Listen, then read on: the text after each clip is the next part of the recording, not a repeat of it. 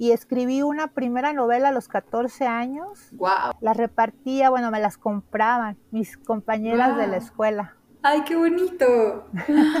Entonces, digamos que también ese fue como la primera vez que te pagaron por escribir, ¿no? Sí, Digamos. sí, sí, sí, sí. ¿Cuánto, ¿En cuánto se las vendías? No me acuerdo, pero haber sido, es que no, no, no, no recuerdo cuánto estaba el peso en ese momento, pero Ajá. no sé, cinco pesos será, no sé, Ok. algo así, muy poquito, pero sí hice bastante dinero. Wow. O sea, y sí, sí tengo la idea, o a lo mejor para la edad que tenía en ese momento se me hacía mucho dinero, Claro. pero se me acabó el negocio porque la directora se dio cuenta y cayó en sus manos uno de los capítulos de la novela en la que hablaba de ella. Oh. Y pues me, me desbarató el negocio.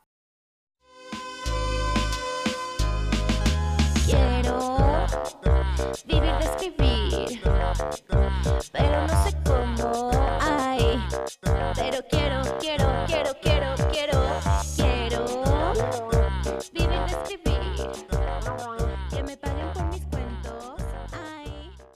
¿Qué onda, bandita tinta chidera? Yo soy Ariadna, mejor conocida como Ari, y día de hoy voy a tener el gusto de platicar con una gran escritora, Eve Gil. Está aquí con nosotros para contarnos todos los detalles de cómo le ha hecho para vivir de escribir. Pero antes les voy a platicar un poquito de la trayectoria de Eve. Ella es narradora, ensayista y periodista cultural sonorense. Estudió literaturas hispánicas en la Universidad de Sonora ha sido becaria del FONCA y entre sus múltiples reconocimientos como escritora se encuentran el premio La Gran Novela Sonorense en 1993 por Hombres Necios, Premio Nacional de Periodismo Fernando Benítez en 1994, Premio Nacional de Cuento Efraín Huerta en 2006 por Sueños de Lot. Es autora de las novelas Requiem por una muñeca rota, Cenotafio de Beatriz y Virtus y de los ensayos La nueva ciudad de las damas y Evaporadas. Ha publicado una serie de novelas Shoshan y La dama oscura. Esta última llevada al cine en 2009 por Carlos Preciado Cid. Tiene a su cargo la sección de charlas de café en la revista Siempre y la columna Biblioteca Fantasma en la jornada sem- semanal. Bienvenida, Eve. Muchas gracias por estar aquí. ¿Cómo estás? Gracias, gracias a ti, bien, gracias. ¿Cómo empieza tu camino en, en la literatura? ¿Cómo empiezas a, a interesarte por, por escribir? ¿Qué es lo primero que te llama la atención? Empezó a los, a los 13 años. Eh, yo ah, desde muy chiquita, desde los 5 o 6 años, hacía cómics. Órale, Hacía mis, mis propios cómics y fueron evolucionando los cómics. tú dibujabas y todo. Dibujaba y les ponía sus diálogos, ¿no? Ajá, ajá. Y hubo un momento ya cuando ya me iba acercando, como a los 11, 12 años, hacía como tipo lágrimas y risas, así como historias y con muñequitos, pero ya historias de adultos, según yo, ¿no? Sí, y les ponía el, el- la nubecita con los diálogos. Ok. Entonces resulta que cuando estaba en segundo secundaria nos pusieron a leer a Oscar Wilde. Bueno, para entonces yo ya leía novelas este, de Bárbara Cartland, de Daniel Steele, de, o sea, novelas rosas, pues. Sí, sí, sí. Pero cuando leía Oscar Wilde, el prim- lo primero que leí de él fue El Ruiseñor y la Rosa. Y lloré mucho con ese cuento. Y entonces en ese momento supe que yo quería causar el mismo efecto en otras personas. O sea, yo quería que escribir cosas y que las demás personas lloraran. ¿no? Claro. Y ahí fue donde empecé a intentar escribir novelas. Y escribí una primera novela a los 14 años. Wow. Las repartía, bueno, me las compraban mis compañeras de la Wow. escuela. Ay, qué bonito. Entonces, digamos que también ese fue como la primera vez que te pagaron por escribir, ¿no? Sí, sí, digamos. sí, sí, sí. ¿Cuánto, ¿En cuánto se las vendías? No me acuerdo, pero haber sido, es que no, no, no, no recuerdo cuánto estaba el peso en ese momento, pero Ajá. no sé, cinco pesos será, no sé, Ok. algo así. muy poquito, pero sí hice bastante dinero. Wow. O sea, sí, sí tengo la idea, o a lo mejor para la edad que tenía en ese momento se me hacía mucho dinero, Claro. pero se me acabó el negocio porque la directora se dio cuenta y cayó en sus manos uno de los capítulos de la novela en la que hablaba de ella. Oh. Y pues me, me desbarató el negocio. Oh. Qué mal. Así es tú. Qué triste. Desde los 13 hasta la fecha no he dejado de escribir. Qué padre. Qué interesante. O sea, ya después, prepa, tú sigues escribiendo. Lo haces de manera autodidacta. Pues mira, fue una cosa muy graciosa porque, bueno, yo siempre me distinguí, porque en, la escuela no te dicen, ay, qué bien escribes o qué, o deberías ser escritora. Te dicen, qué bonita ortografía tienes, qué bonita letra tienes. Entonces, gracias a esas virtudes, conseguí un trabajo, sobre todo por la ortografía, en la Secretaría de Cultura del, del Estado de Sonora. Yo trabajé con un periodista muy ya fallecido, que era, es una, era, todavía es una gran institución del periodismo que se llama, se llamaba Don Abelardo Casanova. Tar- y mi tarea consistía en hacer corrección de estilo, sin yo haberla hecho nunca. Yo Sí, aprendí sí, ahí. Yo en ese momento yo soñaba con ser escritora. Quería escribir novelas así como las, las, eh, pues como las que te dije hace un momento, novelas Sí. así como rosas. Ajá, ajá, ajá. Entonces, mi jefe me, me insistió mucho en que fuera a la universidad. Me dijo, mira, este, sales del trabajo a las dos y media y la universidad quedaba como a cinco cuadras de donde yo trabajaba. Me dijo, te va, las clases ahí empiezan a las tres, te vas y tomas las clases y, y te da te- perfectamente tiempo de hacer todo. Y yo por darle gusto, pues empecé a ir a la universidad, pero la Sí. verdad no tenía ganas de estudiar, a mí nunca me ha gustado estudiar.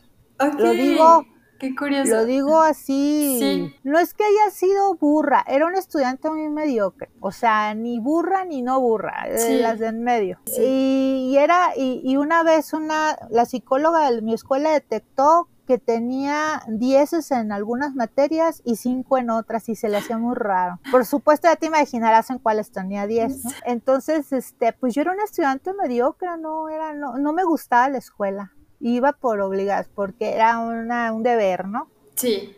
Entonces entré muy a fuerzas a la universidad, sin ganas. Pero también porque estabas chiquita y porque eso fue lo que te sugirió alguien que se supone que sabía. Sí. ¿no? Me dijo, estás en edad de ir a la universidad y todo eso. Recuerdo que fui y pues sí me gustó el ambiente de la escuela. Era una escuela, estaba muy separada del resto de la universidad. Era como un monasterio. Yo así lo vi como un monasterio. Muy gótico el asunto. Sí, Entonces sí. ahí empezó a gustarme, ¿no? De que estaba así como de novela gótica. Ok, así muy, muy, muy tipo, no sé, Edgar Allan Poe, así una cosa así.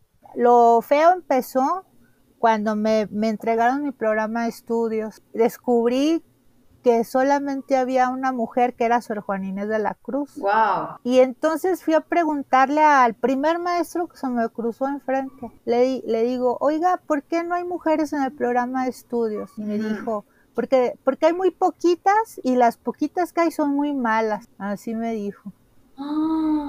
Entonces yo, como yo quería ser escritora, y, to- y yo la verdad, te- yo entré a letras hispánicas porque no había literatura inglesa ni literatura americana. Yo hubiera querido estudiar sobre todo inglesa. Sí. Yo, yo Sí, era sí. lectora de, de autores ingleses y americanos o norteamericanos. Ajá. Entonces, la verdad, yo entré casi analfabeta a la escuela porque yo no había leído ni a Vargas Llosa, ni a Gabriel García Márquez, ni nada de eso. Ok. Pero sí tenías otras referencias. O sea, que sí habías leído. Pero todas mis referencias eran anglosajonas. Ya. Entonces, cuando descubrí que no había escritoras, pues cuando me dijo eso el maestro, hubo un momento en el que le, le creí, pero yo me propuse buscarlas. Sí. Y como que el leitmotiv de mi estancia en la universidad fue ese, buscar Ok. escritoras. Sí, sí, pues tus libros, ¿no? Tus libros Sí. más recientes son de, de es- estos que hablan de, de escritoras, los ensayos, eh, Ley Evaporadas, eh, Sí. bastante, bastante bueno. Eh, se antoja, o sea, y son mujeres que sí de verdad nunca, yo personalmente nunca había escuchado, ¿no? Sí. Qué bueno, o sea, qué rico que las traigas a la luz. Ahí empezó mi, mi descubrimiento, ¿no? Y en la, o sea, ahí tú estuviste paralelamente trabajando como con este señor en el periódico haciendo la corrección de estilo y, y ibas a la universidad. Era, era una oficina del gobierno. Ah, ya. Lo que corregía yo eran libros. Ok. Ah, ok. Eran libros eh, de, de la escuela y libros de literatura también. Eh, también este, imprimía libros literarios también. Y, y ahí te pagaban, pues más o menos, o sea, te alcanzaba como para ir a la universidad y así. Pues en esa época sí me alcanzaba para todo.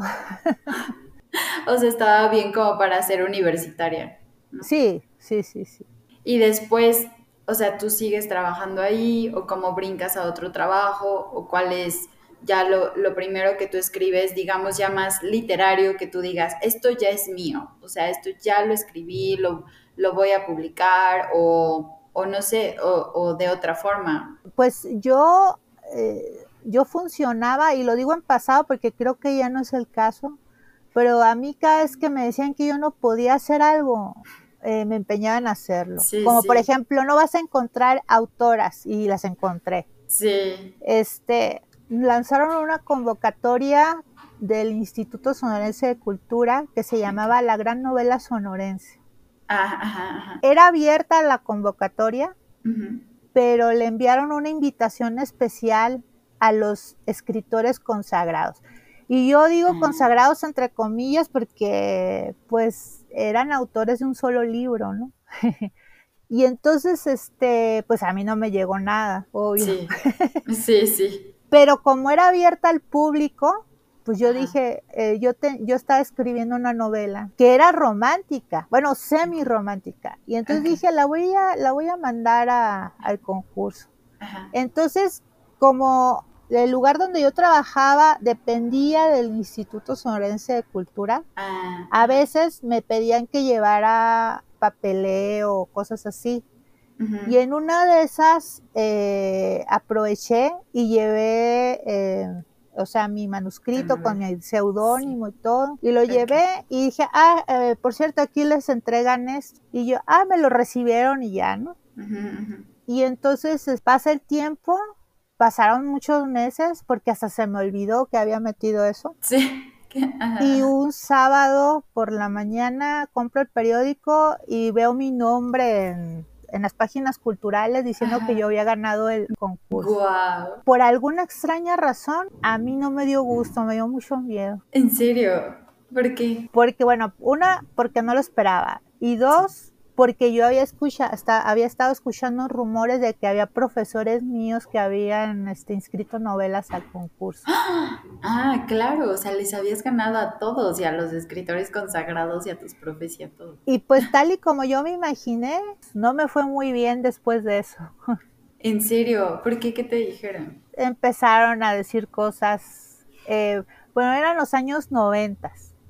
Ok. Eh, las cosas eran terribles so- para una mujer. Justo, sí, justo eso. Te iba a decir también tu contexto de mujer, o sea, el hecho de primero haberte encontrado que no había mujeres referentes en la literatura como referencia y luego tú Sí. estar viviendo como eso mismo, ¿no? De ahora yo me estoy enfrentando a un mundo pues como dominado por los hombres también. Y entonces empezaron a preguntarse que qué habría hecho yo para ganar el premio, o sea, en Claro. tono así. Sí, Eh, bueno, ya pasaron cosas muy feas que no quiero contar. sí, está bien, está bien. Qué horror. El caso es que eso desencadenó una serie de circunstancias muy dolorosas para mí. Este, yo estaba muy joven. Sí era un poco incómodo. eh, por ejemplo, yo me iba a un café y recuerdo con mucha claridad, pues era una ciudad chiquita, ¿no? Y me ponía a ver las revistas y escuché atrás de mí que decían dos viejitos, dos señores. Decían, oye, ¿no es esa la escritora? Pero decían escritora como si fuera la astronauta o. Angela Merkel o una cosa así. Sí, Y sí. yo, Dios mío, pero ¿qué es esto? O sea, Sí, sí, claro. Y, y, y, y hasta me paraban en la calle, o sea, me convertí Wow. en una celebridad, pero Sí. para mal. A mí no me gustaba eso. Te incomodaba. Me inco- porque además yo era, estaba muy jovencita, estaba, Sí. estaba en el tercer semestre de la carrera, Wow, eras muy joven. ¿Cuántos años tenías? como 20. 20 22 o 23, 21, 23, Ajá. 23. Sí. Este, estaba, estaba muy joven, pues mi familia escuchaba cosas sobre mí, me decían, estaban preocupados, fue una cosa bastante ¿Qué turbia. les y bastante- preocupaba? ¿Qué le preocupaba a tu familia? Andaban diciendo, bueno, una de las cosas que decían era que yo me había ganado a la mala el concurso, que cómo era posible que le hubiera ganado a Sultano, a Perengano, a Mengano, Sí. que seguramente había hecho algo, ya te imaginarás, no lo quiero decir. Sí, lo que se lee entre líneas. claro. Entonces, este, mi familia empezaron a, pues, no, no exactamente a dudar, sino a decirme, oye, es que dicen que tú, este, hiciste algo. Y yo, yo creo que todos los días lloraba. O sea, en lugar de, en lugar de que fuera un triunfo para mí, fue una derrota. Qué triste, qué triste que haya sido así. O sea, pero además de, de este reconocimiento que te daba, o sea, te pagaban, ¿qué, qué ganabas aparte de, de, de, o sea, de este título de, bueno, ya, ella es la ganadora de la novela, que te dieron dinero, te publicaron el Me libro. dieron dinero, me publica, me lo publicaron eh, muy a fuerzas. Yo no quería que me lo publicaran. De plano. Sí, me lo publicaron muy a fuerzas, este, porque hasta en la misma institución, este, me empezaron a tratar mal. Esa ya es otra historia. Sí. Pasa el tiempo, como al año, al año siguiente de que gané el premio, encontré una convocatoria de las becas de jóvenes creadoras que yo no sabía que existían. Y pues se me ocurrió mandar, se me ocurrió mandar mi, mi postulación, pusieron una manera. Y ya la mandé y pas, igual que con el libro, pasaron meses, ¿no? Meses. Y a mí ya se me había olvidado que había mandado eso. Y bueno, en ese momento yo ya estaba trabajando en un periódico. Casi al mismo tiempo que gané el concurso de la novela, gané el Premio Nacional de Periodismo Fernando Benítez. Oh, Entonces, pues peor se puso la cosa, ¿no? sí, me imagino. Entonces, este, yo estaba trabajando, en ese momento yo estaba trabajando en un periódico, yo era editora de la sección cultural. El periódico donde yo trabajaba, eh, estaban haciendo unas cosas ahí, como yo era de cultura, no estaba muy enterada, pero estaban haciendo unas cosas ahí muy así, como que estaban queriendo tumbar un político. Ok. ok. Y cuando lo tumbaron, les dieron de premio este, o- que se pasaran a las oficinas de otro periódico. Y entonces a la gente que estaba en el otro periódico los corrieron. Y yo no quise que corrieran a la chica que estaba editando, o sea, la que hacía mi trabajo era mi amiga. Y yo no quise que la corrieran, entonces me corrieron a mí. No. Y en eso estaba cuando fui a recoger mi cheque de la liquidación. Aparece mi amiga, la que yo no quise que corrieran, y me dice, felicidades. Y yo dije, ay, ¿por qué me estará felicitando si Sí, me acaban de correr. me acaban de correr? Y me tendió un periódico, me dijo, te ganaste la beca de jóvenes creadores. Y yo, ¿qué? Y vi mi nombre ahí y yo, bueno, me sorprendí porque vi mi nombre y vi varios nombres que se me hacían familiares, o sea, de Ajá. escritores que yo había leído. Sí, y yo sí. dije, pero no lo puedo creer, ya hasta se me había olvidado esta Ajá. cosa. Y entonces así fue como, lo, no sé si decirlo como un milagro, pero me quedé, me quedé sin trabajo, pero me dieron la Y te beca. dan la beca. Qué Ajá. padre. O sea, no Y con- tú seguiste ganando, ¿no? Y con esa beca escribí una novela que se llama El suplicio de Adán, Esta es la que fue censurada. ¿Por qué? que fue la censurada. Qué loco que te censuren, ¿no? no te voy a inventar cosas porque yo eh, no sé exactamente por qué la censuraron. Yo tengo una teoría. Creo que fue, por- es una novela histórica en la que aparecen personajes, o sea, tiene que ver con la revuelta cristera. Y aparece eh, Álvaro Obregón y aparece Plutarco Elias Calles. Como personajes Sí. incidentales, ni siquiera son los protagonistas.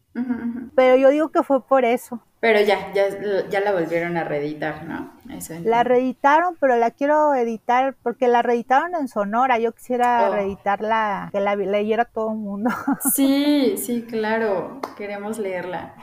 Y Sí. entonces, o sea, tú estabas haciendo periodismo, en el periodismo te iba bien, te pagaban bien, te gustaba, Sí. te gustaba hacer periodismo. Lo sigues haciendo, ¿no? Eh, ya no como antes. Ahora tengo mi columna y es más bien periodismo literario. y- o sea, ya no es periodismo de campo, como le digo yo, de salir a hacer reportajes y todo eso, ya no. Es, periodismo literario, nada. más. Ya. Y después del Fonca, eh, escribes esta novela, en- o sea, en cuanto sale, ¿es cuando te la censuran o, o pasa un tiempo? Sí, ganó, ganó otro premio. O sea, con esa, con esa, eh, o sea, tuviste tu beca del Fonca y después te dieron un premio y después te la censuraron. Era la misma institución que con la que ganó Hombres Necios. Ah, ok, ok. Y para esa época, la gente que estaba en el instituto ya no quería saber nada de mí, eh, porque, ay, es que no quiero hablar de eso. Tiene algo, bueno, lo voy a decir, digo, para no dejarlos Sí. tan en, tan en así, En tiene algo que ver con un acoso sexual. Las, vamos a dejarlo ahí. fuerte. Entonces, el director del instituto, cuando gané yo con el suplicio de Adán, se enojó muchísimo. Y me acuerdo que antes hacían unas premiaciones súper fastuosas, por ejemplo, con Hombres Necios, fue así, uta, en un teatro y la fregada. Toda Y cuando, y cuando me dieron el cheque por el, el suplicio de Adán, me juntaron con una premiación de niños de secundaria, que porque era, era de, de calaveritas. Qué grosería, o sea, y fue muy a propósito, ¿no? Ajá. Y yo fui a recoger mi cheque y estaba con los niños de secundaria esperando mi cheque y me lo dieron hasta el final y me lo aventaron así. Y después ellos ya iban de salida. Yo la verdad eh, no creí que fuera a pasar nada malo con la novela, pero se apresuraron a publicarla y la publicaron, o sea, no me dejaron ni revisarla ni nada y salió llena de ratas, llena, de, o sea, Mm. horrible. Y para acabarla de amolar, el que llegó en sustitución del director que está en ese momento era el Opus Dei. Wow, Y ese señor fue el que censuró la novela. Ya, no, pues sí, con razón, o sea, tenías todo en contra. Después de eso, eh, dije yo ya no tengo nada que hacer en, en Hermosillo, me voy a la Ciudad de México. Ya habías terminado de estudiar, ya estabas tú trabajando, estabas escribiendo ya tus novelas y todo esto. Sí. Y te vienes para acá y acá, ¿cómo te va? ¿Qué haces acá en la ciudad? Ay, no, aquí me costó mucho trabajo. Sí, me imagino, la Porque- ciudad es muy complicada. Yo había hecho, ah, por lo de la beca, hice amistades y todo. Yo llegué pensando que, que luego, luego iba a encontrar trabajo y Sí. todo. No tardé. ¿Amistades del mundo literario o, o no? O sea, Sí, del mundo literario. Y la verdad es que encontré mi primer trabajo cuando yo tenía más de un año viviendo en la Ciudad de México. Eh, trabajé en la revista Etcétera. Era eh, redactora. ok, ok. Y entonces, este, y ahí estuve un rato. O sea, sí, sí me, me, me, me costaba mucho trabajo.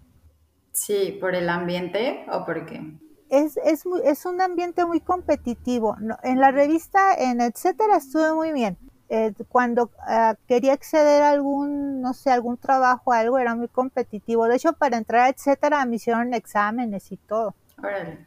Entonces, este, me quedé un rato ahí y después llegó, bueno, vino a buscarme un novio que dejé ahí en Hermosillo. Ajá. Este, y nos casamos en el año en el año 2000. En ese año salió una novela mía que se llama Requiem por una muñeca rota. Y entonces como que empecé yo a así como que me reseñaban mucho sin conocerme, porque yo nunca he sido de esas personas que van y y regalan un libro con la intención de que te reseñen. Si yo regalo un libro es porque te quiero regalar el libro. Ajá, ajá. Si tú me quieres reseñar, pues qué bueno, si no, ni modo. Entonces, este, la gente que me reseñaba era gente que yo ni conocía. Ajá. Entonces se, se- se sentía bien bonito eso, ¿no? Claro. Y tuvo, y tuvo muy buena crítica ese libro. Ajá. Ya empezaste a vivir como un lado más amable, ¿no? De, de Sí. este mundo. O sea, ya Sí. te alejaste de toda, eh, pues de todo, de, de todas estas críticas que hubo cuando comenzaste y ya, ya estaba siendo diferente. Sí, no hay comparación, no hay comparación. En ese sentido, porque dicen que la gente, la gente de la Ciudad de México es muy fría y muy indiferente, pues en ese momento era lo que yo buscaba, que no me pelaran, que me dejaran en paz. Sí, sí, sí. Entonces, es, cuando ya empecé, a- empezó a sonar mi nombre, empezaron a hacerme reseñas, pues las reseñas eran muy positivas. Y yo, y yo pensaba, híjole, esta novela, el Requiem fue una muñeca rota, la escribí en seis meses y no me costó Wow. nada de trabajo, o sea, bien Ajá. fácil me salió. Sí, sí, Y sí. se me ocurrió por una anécdota de la adolescencia que tiene que ver con lo que hablamos al principio, de cómo me hice escritora. Ajá, ajá. Con eso tiene que ver. Ok. Y entonces yo no esperaba tan buena aceptación ni nada, pero pues se dio. Y, y con esa novela, o sea, ¿cómo, cómo fue el proceso con la editorial? ¿Tú, le, tú se la mandaste? Eh, pues ellos ya te conocían. No, fue una, fue una cosa muy graciosa. Yo colaboraba en la revista Tierra Adentro y un día fui a, no me acuerdo ni a qué fui, el caso es que me topé con Juan Domingo Argüelles, que era el, el editor de la revista, y me dijo, es usted de Sonora, ¿verdad? Y yo le dije, sí, y me dijo que en la colección Tierra Adentro, que era una colección para dar a conocer autores jóvenes de provincia. Ah, Y me dijo, fíjese que no tengo ningún escritor de Sonora. Este, ¿no tiene por ahí alguna novelita que, que, me pueda, a ver si, a ver si se la publicamos? Y yo ya tenía esa de Requiem por una muñeca rota y se la mandé y luego, luego me dijeron que sí. O sea, fue como un golpe de suerte. Qué bueno. Y te pagaron por esa novela. No, me pagaron con ejemplares. Ah, ok, ok. Y bueno, el, el darme a conocer, ¿no? Sí, en- sí, en sí, la Ciudad de publicidad fue bastante buena, porque dices Sí. que te fue muy bien con la crítica. Y además tú seguías conservando tu trabajo en etcétera, ¿no? Sí, un tiempo, sí. Después me dediqué a ser freelance, que fue una etapa bastante pesada. ¿Qué hacías de freelance? Pues publicaba en varios medios que me, me, me se reían de mí, me decían, te, te veo en todas partes, me decían. Ajá, sí, publicaba en, varios medios. Ajá. Hubo un momento eh, que me quedé de, de- así como definitiva un tiempo en la revista Siempre, pero después la revista Siempre empezó a como que ya no tenían eh, cómo pagar y al poco tiempo empecé a trabajar en otro periódico que no voy a decir a colaborar en otro periódico y después este ya no quisieron que continuara con ellos por un detallito ahí tonto y justo el día que me que me dijeron que ya no querían saber nada de mí, ese día me llamaron de la jornada semanal. Wow. O sea, de verdad todo ha sido así coincidencia y coincidencia. Sí, y ya me quedé ahí, es- eso fue en el 2016, creo. Desde entonces estoy en la jornada semanal. Ay, qué padre. ¿Y te gusta cómo te va ahí? Ay, muy bien, muy bien, muy bien. Tengo mi columna y publico ensayos también. O sea, es que tú me llama mucho la atención porque es algo que le ha pasado a muy pocas personas, muy pocos escritores de los que hemos entrevistado, que tú sí desde muy joven has vivido de la literatura. O sea, sí, la corrección de estilo tal vez es algo como muy, muy básico y que tú dices que ni sabías, o sea, que fuiste aprendiendo ahí, pero, pero, o sea, desde el principio tú has podido vivir de esto, o sea, premios, eh, tus novelas, todo, eh, después el trabajo en las revistas, tu trabajo periodístico, eh, no sé, o sea, eso es algo que yo creo que sí es como la excepción a la regla, no les pasa a todos. Pues no te, no te creas, he tenido momentos de miseria muy cañón. O sea, sí, sí, sí. Momentos en los que me decían que iba a comer papel. Pero yo siempre tuve mucha energía y tenía Ajá. mucha fe en mí misma.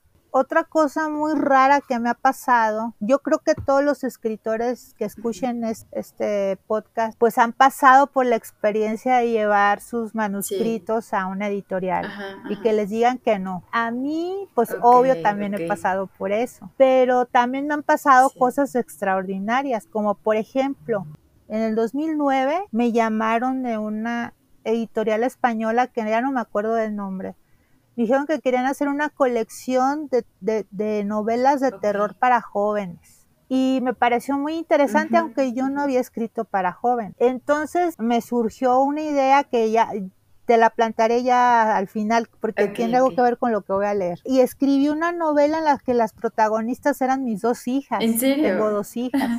Sí. Entonces era una novela fantástica y de terror, o sea, las dos cosas. Ya me habían dado un adelanto de 8 mil pesos y se las mando la novela terminada y me mandan decir, oye, no habría manera de que quitaras a uno de los dos personajes, porque nosotros nos queremos quedar con la niña que dibuja manga, la otra niña no nos interesa, la niña autista no nos interesa. Pues les dije, pues no. Entonces lo que hice fue devolverles los ocho mil pesos. ¿En serio? Y me quedé con la novela hecha, terminada y todo estaba yo tristeando. Cuando yo estoy tristeando, la primera persona que se me atraviesa, le platico, tengo esa mala, bueno, tenía, ya no, tenía esa mala maña que la primera persona que se atravesaba diciéndome, ¿qué te pasa? Le echaba todo el rollo de lo que me pasaba. Y tuve la increíble eh, suerte de que yo tenía que ir ese día a hacer una entrevista a Santillana. Y la primera persona que se cruzó por enfrente y me dijo, ¿qué tienes? Era una editora. Wow. Y entonces me dijo Laura Lara, ¿qué tienes? Porque te veo, te veo mal, estás enferma. Y yo no, y ya le platiqué lo que me pasó. Y es que vengo de, desde volví el dinero porque no les gustaba la novela, que querían que quitara un personaje.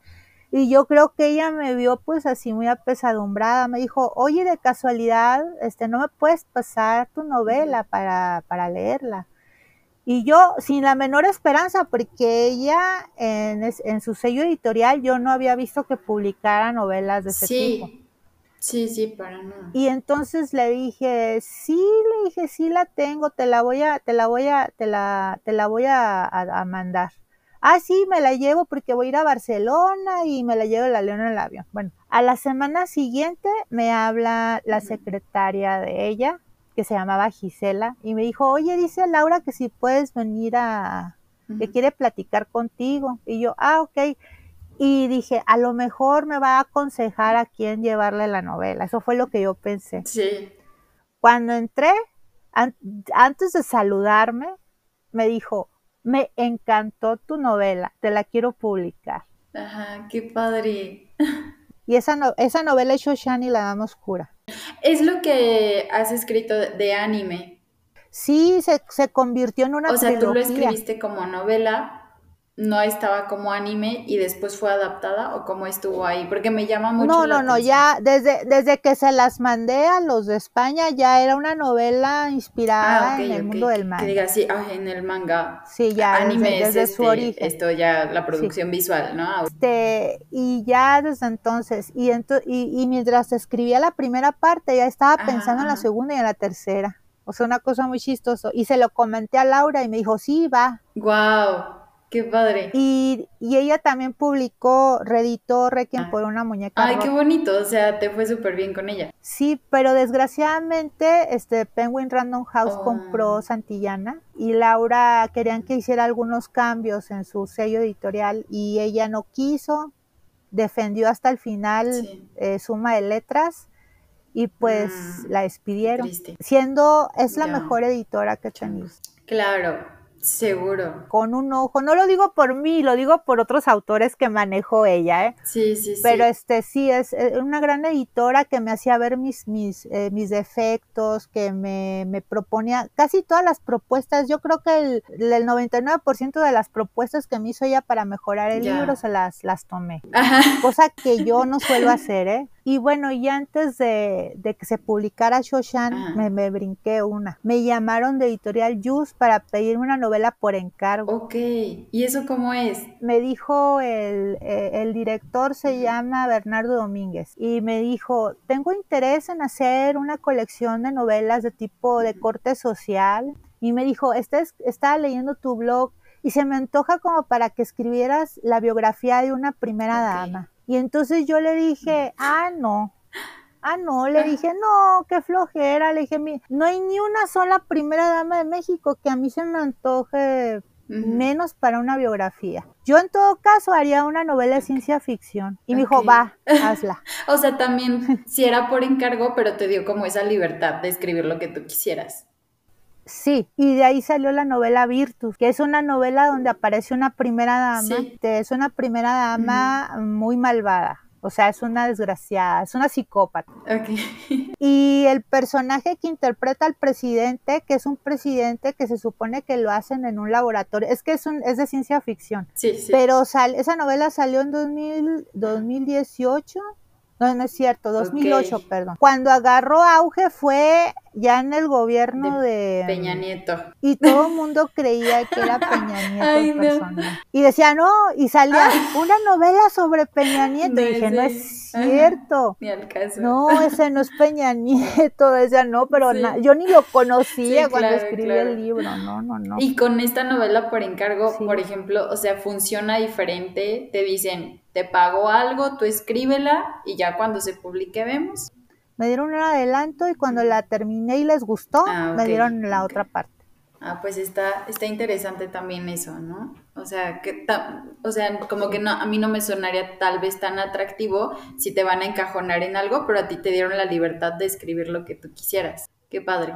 Y con Shoshan, o sea, por ejemplo, ¿cómo es saltar de género a, a- a hacer algo de anime? O sea, se me hace súper raro. ¿A ti te gusta? ¿Te- ¿Es algo que consumes? O sea, tú tienes como metida la cultura japonesa de alguna manera o algo así. Bueno, a mí de chiquita me gustaban mucho las, yo, yo no Ah, sabía que eran japonesas, las caricaturas de la princesa caballero, Sí. este Remy, Heidi. Yo notaba que eran diferentes a las caricaturas gringas, pero no Sí. sabía nada de Japón yo. Ahora, mi hija mayor, si yo te digo que desde que era bebé le gustaban los animes, vas a No, creer que no. es muy exagerada, porque sus primeras palabras no fueron papá ni mamá, ¿En serio? fueron Gohan y Goku. Sí, y a mí no me decía ¿En mamá, me decía mi, O sea, lo tenía súper grabado. sí, y mi abuel, y mi, perdón, su abuelita, que es mi mamá, le decía, no le faltes el respeto a tu mamá, dile mamá. Y dije, ay, déjala que me diga como quiera. El caso es que a los 4 o 5 años ella ya se conocía todos los mangas Ajá. y los animes y todo, era una cosa de locos. Cuando me encargaron la novela de terror y yo la quería plasmar a mi hija, pues lo que me puse a hacer fue empezar a mirar muchos animes y a leer muchos mangas. Y empecé a tomar notas de todas las cosas que- veía ahí. Y había cosas que mi hija me explicaba Sí. siendo pequeña, estaba en la primaria. Pues así fueron saliendo las novelas y, empeza- y, empeza- y las presentamos, estas novelas las presentábamos haciendo Sí. cosplay, que es una práctica muy, muy japonesa. ¿no? Sí, sí, como de disfrazarse o de estos Así personajes, es. ¿no? Pues mi hija fue mi inspi- las dos, porque la- la- las novelas hablan de dos niñas, de dos hermanas, una es mangaka y la otra es, este, es, es autista. Y entonces la- eh, se las escribí a las dos, Qué bonito. las- ellas fueron mi inspiración. Ay, ellas fueron tu inspiración. Qué lindo.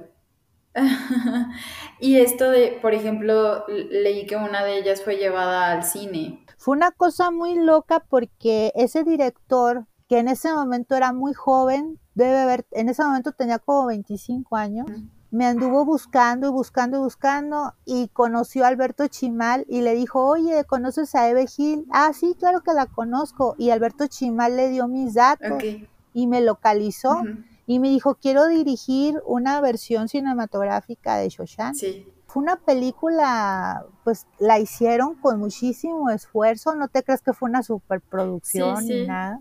Los actores muy profesionales, algunos los conocía, otros no. Pero la película este, era prácticamente o sea, cada actor puso su ropa, cada, o sea, fue muy sencillo Ajá, todo. A mí no me pagaron nada, ni a nadie le pagaron ¿En nada. serio? O sea, fue como un experimento, digamos. Sí, fue como un experimento. Y la película sí la llevaron a varios festivales, incluso, bueno, en, en Texas, un Global Festival, ganó de mejor director. Ay, qué padre. Y fue, creo que, creo que fue a Sundance, pero ahí no, no sé qué, no, no creo que hayan ganado nada en Sundance. Pero fueron al de Morelia, en Guadalajara le dieron un premio a la niña que ha- hace de niña autista, Ajá, ajá. que tenía seis años en ese momento. Wow. Y luego eh, quedó finalista de un concurso que hacen en la Cineteca Nacional, Ajá.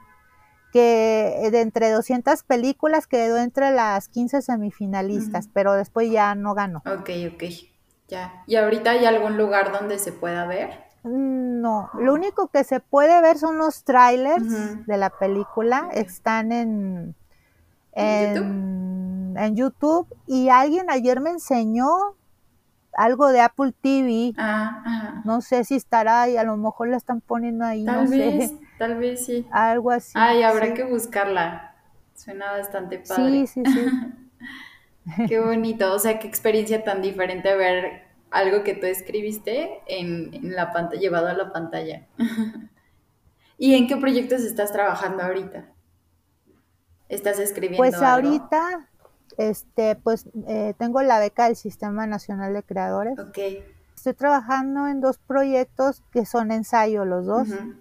Eh, es, es sobre visibilizar a las mujeres invisibles, vaya- valga la redundancia, del boom latinoamericano. Ok, ok. Un libro aborda la, eh, son este, semblanzas de todas estas autoras, bueno, no todas, yo hubiera querido poner a más, pero me tuve que quedar con 19 autoras porque si no se me hubiera Sí. hecho una enciclopedia de este tamaño. sí. Y el segundo libro tiene un subtítulo que es Historia Alternativa del Boom Latinoamericano y es la historia del boom latinoamericano desde el punto de vista de las mujeres. Ya, qué padre, qué interesante, porque no se sabe nada de eso. O sea, como, como hablábamos al principio, eh, o sea, hay eh, estas mujeres ah, que, que existían y que escribieron y que su trabajo está ahí, pero que no las hemos visto. ¿no?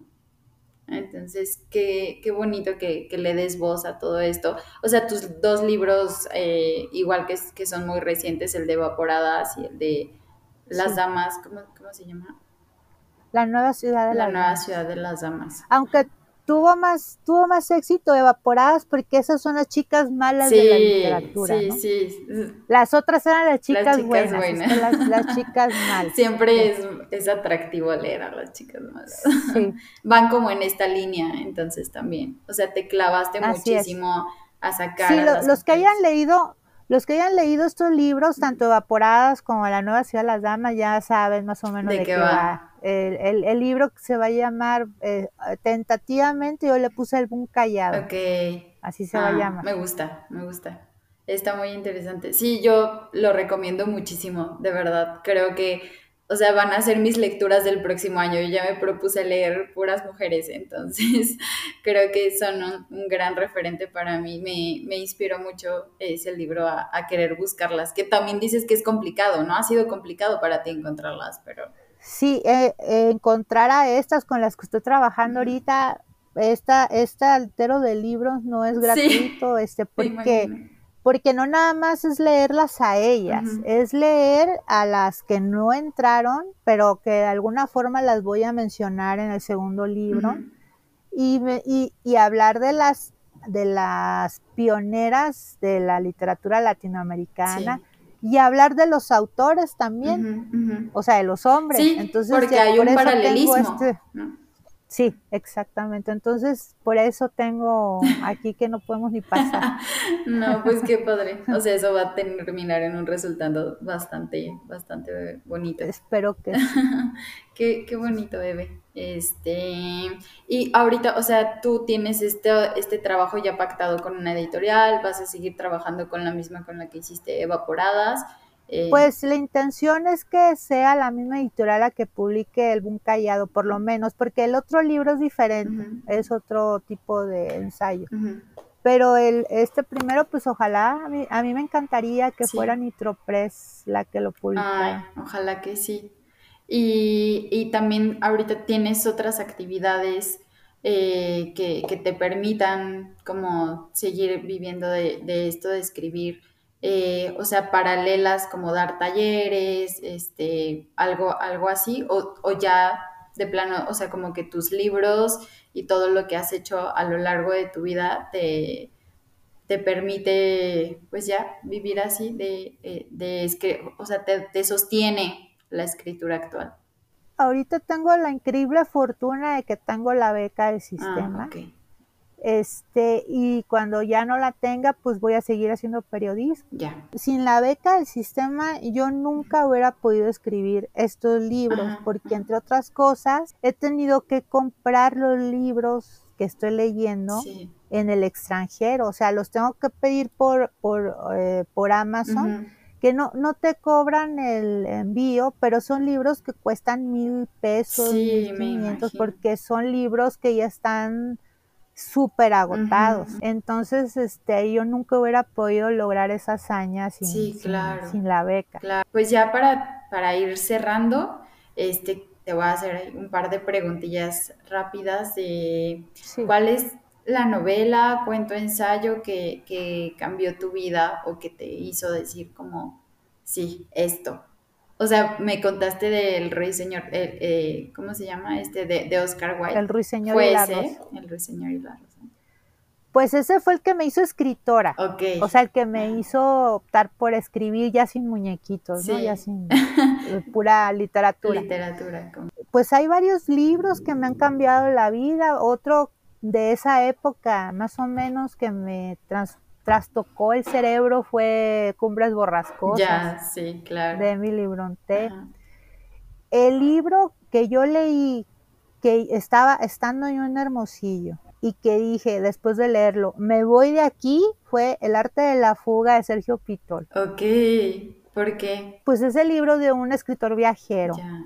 Obviamente yo nunca voy a viajar como viajó él, pero la libertad que yo respiré en ese libro, dije, yo me voy de aquí, o sea, no me importa si paso hambre, si tengo que pedir limosna, yo me voy de aquí, o sea, es- es- fue como el libro que me Que liberó. te inspiró. Ajá.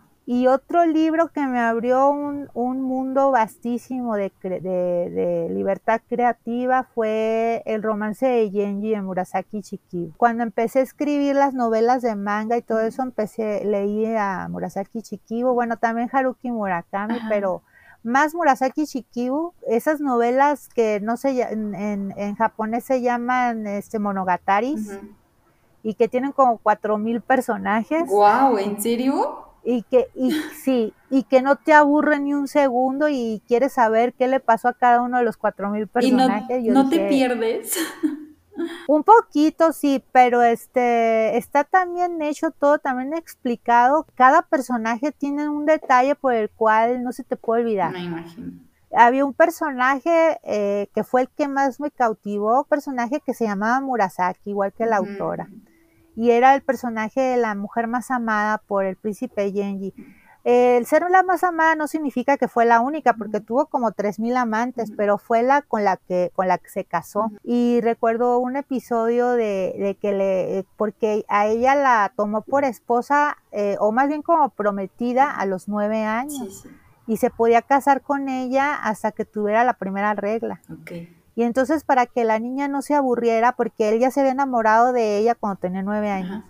y para que ella no se aburriera, le mandó construir la casa de muñecas más increíble de todo el mundo. Ay, qué bonito. Entonces ese, ese tipo de cosas no se me olvidan, ¿no? Oye, y si pudieras volver en el tiempo para darte un consejo a ti misma, ¿qué te dirías antes de, de dedicarte a escribir o qué habrías hecho diferente? Y también como a- una pregunta paralela, ¿qué consejo también le darías ahora a un chico, a un chavito, chavita que se quiere dedicar a escribir? Bueno, el consejo que me hubiera dado a mí misma, ya, ya lo, he- lo, lo empecé a reflexionar después de que vi una película. No, no te voy a decir de qué se trata, la- te voy a decir qué película, es, no película te voy a decir de qué se trata. Ajá. Es una película que se llama Tully. ¿Tuli? No sé si la has visto. Tully. No. De... Es una, brevemente, es una película de una señora que está súper desesperada porque tiene un hijo con autismo y tiene otra niña que cuidar y no tiene tiempo para hacer nada y contrata a una super niñera. Ok. Y es que voy a hacer spoilers si digo quién era la niñera. Sí, está bien, está bien. Pero el caso es que esa película te pone a reflexionar acerca de lo que, que si puedes retroceder en el tiempo, qué harías y qué no harías. Ok, ok. Entonces, yo si pudiera reencontrarme con la niña o la jovencita que yo fui cuando estaba estudiando letras, yo le diría que le bajara a su tono, que no fuera tan soberbia, que manejara un perfil más bajo, que hiciera su trabajo, sí, de investigar sobre mujeres y todo, pero sin jactarse demasiado de que lo estaba haciendo y que fuera más humilde. Eso es lo que yo le aconsejaría. Está muy bien. Y a los jóvenes que van empezando, pues va a sonar muy trillado, pero decirles que ser escritor parece muy bonito y parece un mundo ideal. Y, y sí lo es, en el momento en el que estás creando o estás inventando una nueva historia, sí lo es. Pero hay un momento muy terrible que es, como dicen en las películas, la postproducción. Ajá que es cuando tienes que encontrar eh, a tu editor. Sí. Ahora se manejan mucho los agentes literarios. ¿Tú has tenido un agente literario? No he tenido ando buscando uno, si por ahí me escucha alguien. Si alguien nos está escuchando. Entonces yo lo que le aconsejaría a un joven escritor sería que tuviera paciencia de santo. Paciente, pero no esperando que las cosas le caigan del cielo, sino que lo busque. Y que si le dicen que no, pues al que sigue, y al que sigue, y al que sigue, así hasta que llegue hasta donde tiene que llegar. Sí. Porque yo conozco muchas carreras truncas porque hubo un editor que le dijo que el libro no servía y no volvió a escribir. Y pues no, se pueden atravesar en tu camino cuatro mil editores diciéndote que no te van a publicar y eso no te debe de... O en todo caso, vamos a suponer que se te atraviesan cuatro mil, pues revisas tu libro y lo vuelves a leer y dices, a ver, ¿en qué me equivoqué? Y lo vuelves, y lo vuelves a hacer o haces otro. Claro, claro. Paciencia de santo. Eso es lo que yo les, les recomendaría a los jóvenes. Sí, esto es un poco como de, de, resistir y persistir mucho en, esto, ¿no? Porque también es la única forma de, mejorar lo que escribimos, ¿no? Así es. Bueno, pues ahora sí, antes de, despedirnos, nos gustaría que nos compartieras una lectura. Bueno, les voy a compartir un fragmento de Shoshana y la Dama Oscura. Ok bueno, de las que yo he escrito es mi novela favorita. Ok, ok. Tiene una larga historia detrás que ya no hay tiempo para explicarla, pero bueno. Si quieres contarnos brevemente, está perfecto. Pues es una historia en la que quise poner a mis hijas como protagonistas. Mi hija con autismo es autista no verbal y le quise dar una voz a través de esta novela. Y mi hija mayor, eh, que eh, dibuja manga desde que era muy pequeña, yo quise como impulsarla que continuara en lo suyo y aunque ahorita anda haciendo videojuegos, como que ya se, ya se desvió el camino. Bueno, pero también va ahí por la, la misma onda. sí, como que de alguna forma quise inmortalizarlas a las dos, ¿no? qué bonito. ¿Tu novela está ilustrada? Tiene algunas ilustraciones que las hizo mi hija. Ok, ok. Estaba muy chiquita cuando las hizo, tenía como ocho años. ¿En serio? Qué impresionante. la portada es de ella. Wow, qué bonito. Qué impresionante. Bueno, adelante con la lectura. Fragmentos del diario de Murasaki. Hola, soy Murasaki. Hoy Dama y yo cumplimos nueve años, porque ella dice haber nacido conmigo.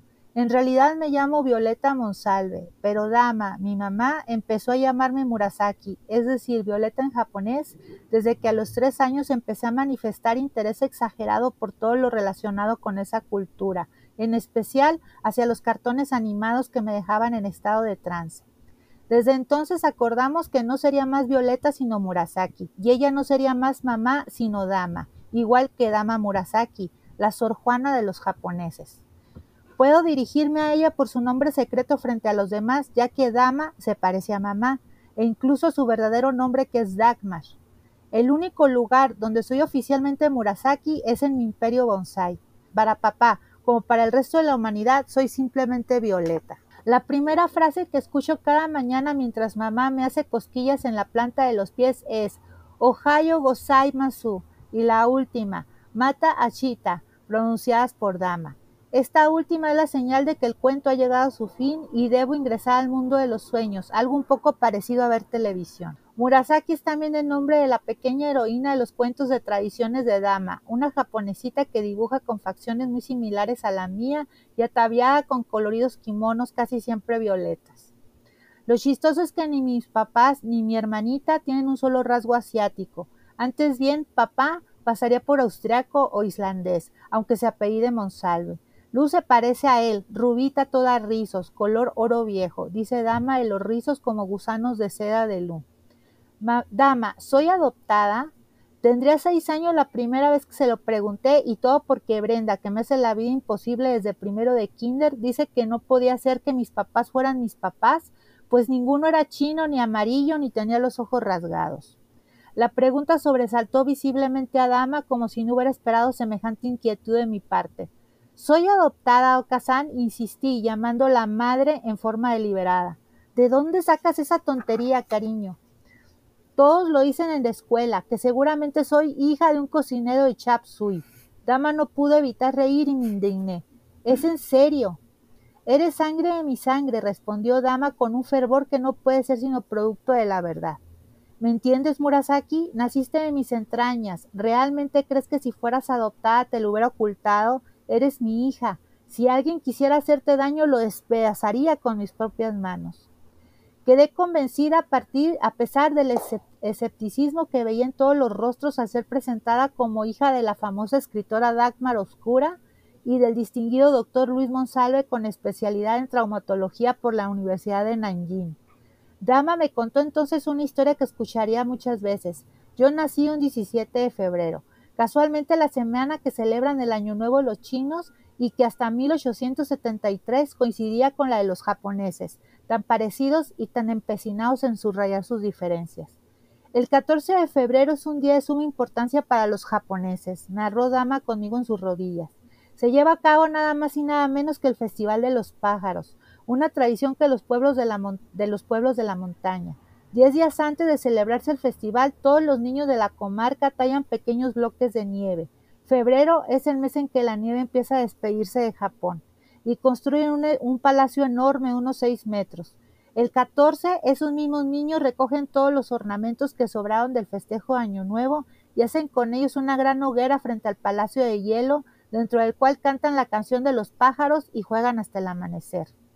¿Has ido a Japón, dama? pregunté entusiasmada.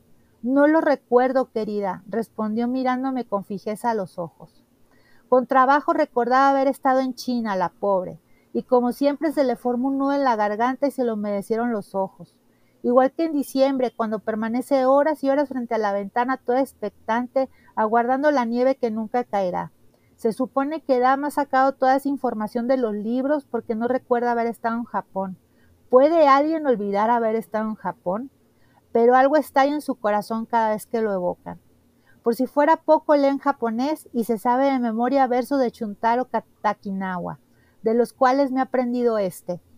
Yo solo soy un niño ingenuo que persigue mariposas de palabras bellas. Poco a poco he ido aprendiendo que una cosa es el japonés hablado y otro el japonés escrito, que existen muchas clases de japonés, incluyendo uno estándar que todos los japoneses entienden, que manejan tres alfabetos distintos, Aragana,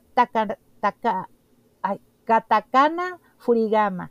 Este último compuesto por ideogramas chinos. Dama inventó una cancioncilla para que me los aprendiera, y en el que un solo sonido puede tener muchos significados.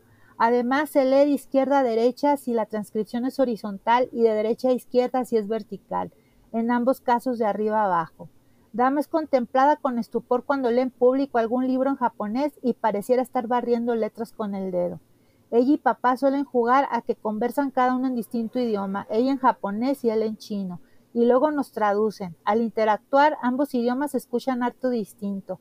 La lengua china dotada de cinco tonalidades, dice papá, hace que la charla más banal suene como una ópera, no solo a nuestros oídos, sino a los de los propios japoneses que deben fruncir el ceño, igual que Dama cuando intenta comunicarse con un chino. Ay, qué bonito. Muchas gracias. Gracias. Gracias. Lo buscaremos. Y a propósito de eso, ¿cómo podemos encontrar tus libros? Eh, ¿dónde, los, ¿Dónde los encontramos? ¿Cómo te encontramos a ti en redes sociales? Bueno, ahorita ah, es, es muy difícil encontrar mis libros, tal vez en Amazon. Ok, En librerías no, están agotados. ok. Estoy esperando, yo creo que hasta que salga el boom callado, a lo Ah. mejor hasta entonces. Ok, ok. O directamente con la editorial, ¿no? Sí, en Gandhi de Sonora creo que sí tienen libros míos, Ok. porque me han dicho, pero Ah. no, no este, pero aquí en México ya no. Bueno, Y pues eh, en Amazon, en mercado, en venta, en el Mercado Libre o en este, el que uso yo más, está libre, Ah, ok, está ok. libre. Ok.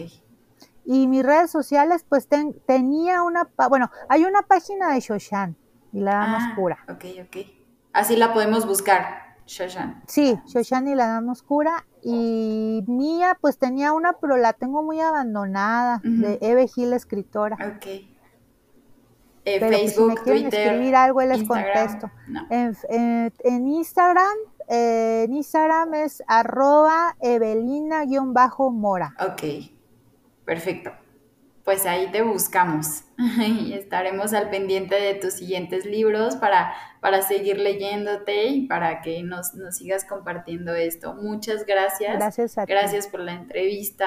Gracias por estar trayendo a todas estas mujeres a la luz a que, que no estábamos viendo, que, no, que muchos de nosotros no conocíamos.